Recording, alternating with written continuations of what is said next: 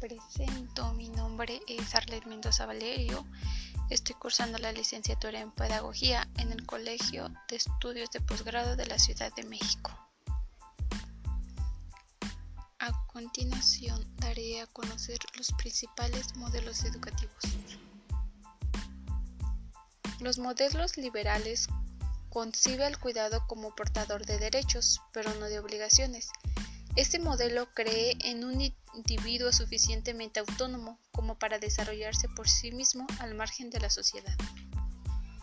También tiene aparición de los planes nacionales de educación, ideales a la universidad y la democracia, y la escuela se organiza homogéneamente. Estos modelos buscaban mantener el orden político democrático neoliberal. A continuación los daré a conocer que son tres. El modelo democratizador busca que la escuela será homogeneización, acceso a la lectura y escritura, integrar al mundo, participación pública, educación del hombre y del Estado. La escuela integra la pluralidad cultural y universal. En la pedagogía el proceso relación maestro-alumno donde nace una escuela nueva y escuela auditiva. El modelo educación como recurso humano impulsa la transferencia tecnológica y de planeación hacia la vocación de los alumnos. Se mide por la asimilación de destrezas técnicas enseñadas. Modelo Educación como superación de la marginidad. Reconoce los modelos de educación infantil y los traslada al mundo adulto. Tiene nuevas formas de alfabetización, educación comunitaria hacia la educación popular nuevas tecnologías derivadas de avances científicos, electricidad, genética, física. Y la ausencia de la educación desplaza a los trabajadores a partir de la computación y la robótica. Y tiene un modelo de educación como capital o recurso humano. El modelo técnico-científico surge con el avance científico de la genética, la electrónica, la física, entre otras. La nueva fuerza de trabajo es propiciada por la inteligencia, postula una educación para el desarrollo de la técnica y la ciencia. Posee objetividad, universalidad y lógica. Los fines de la educación son anticipados ya que se rigen por metas y depende de la sociedad para determinar necesidades. El modelo técnico es la representación concreta o abstracta que responde a determinados propósitos. Está constituido por elementos y relaciones entre estos elementos y se, sustenta de una teoría científica. Desde Guerra Fría, la competencia se define a partir de los rubores tales como la capacidad para contar con más claridad, calidad o más eficiencia en las organizaciones y en las instituciones particularmente de carácter educativo. Los gobiernos deben implementar proyectos que presenten un alto riesgo. En las universidades, por su parte, deben aportar materia prima para los procesos de innovación, conocimientos básicos aplicados y mano de obra sumamente calificada. Modelos críticos.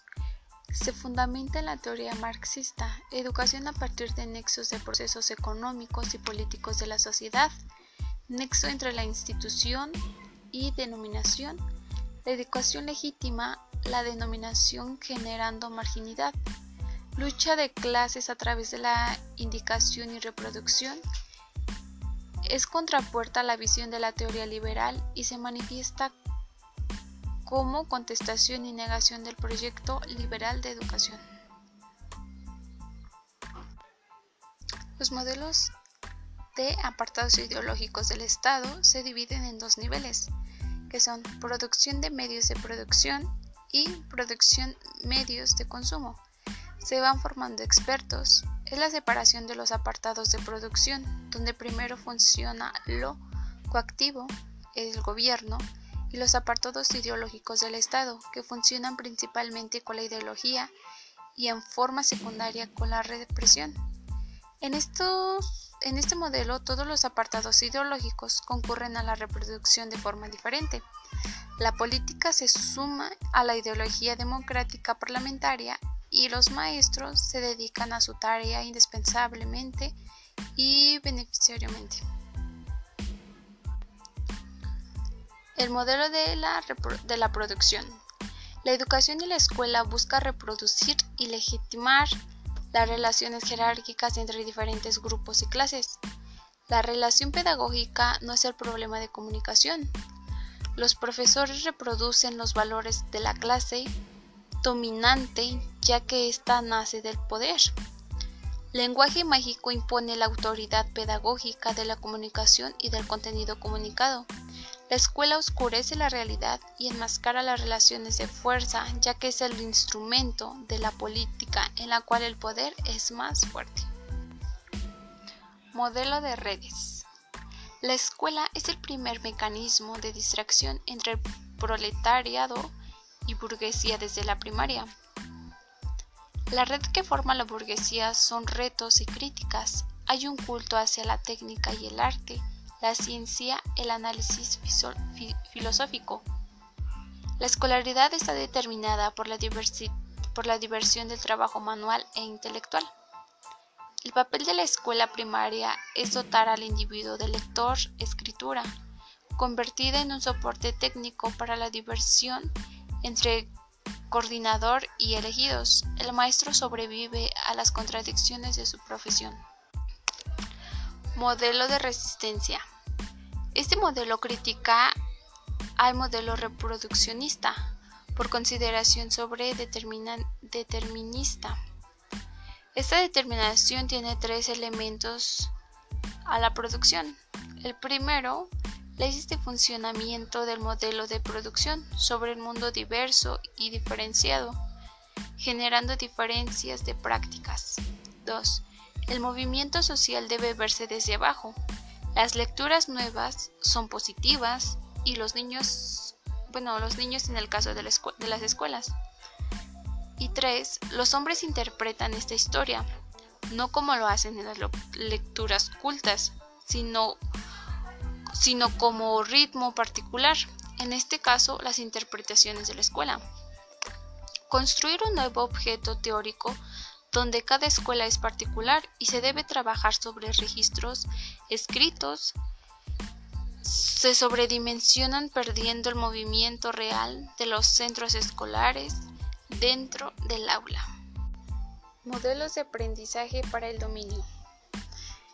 Estos modelos son una estrategia metodológica de enseñanza implementada por el maestro, el cual él plantea los objetivos de aprendizaje para que se desean lograr en un periodo de tiempo determinado y diseña actividades en base a estos, las cuales realiza con sus alumnos y asimismo elabora actividades correctivas para estudiantes que aún no, alcanzado, no han alcanzado el dominio de aprendizaje que se pretendía desde el inicio del curso. Es un sistema integrado de instrucciones que incluye no solo procedimientos para identificar y evaluar los resultados deseados como metas de aprendizaje, sino que tiene el propio sistema, sino que el propio sistema contribuye eficazmente a lo largo de esos resultados.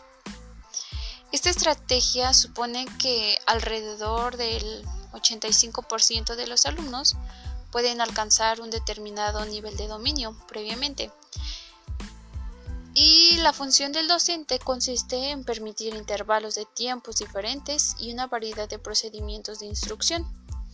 Los diferentes enfoques que pudiera presentar el aprendizaje para el dominio pues están diseñados para usarse en las, situaciones normales de clase y orientados hacia el grupo, al ritmo que determine el docente. Y pues estas estrategias confían primordialmente en la capacidad de los seres humanos más que, los, en los instrumentos tecnológicos. El docente debe planificar su trabajo y, y, elaborar pruebas formativas y procedimientos correctivos. Los alumnos no deben de comenzar a estudiar un nuevo material hasta que se hayan aplicado los procedimientos correctivos a quienes los hayan necesitado. El aprendizaje para el dominio hace que los resultados de aprendizaje sean constantes pero puede variar el tiempo necesario para que el alumnado sea competente o dominante o domine los objetivos establecidos.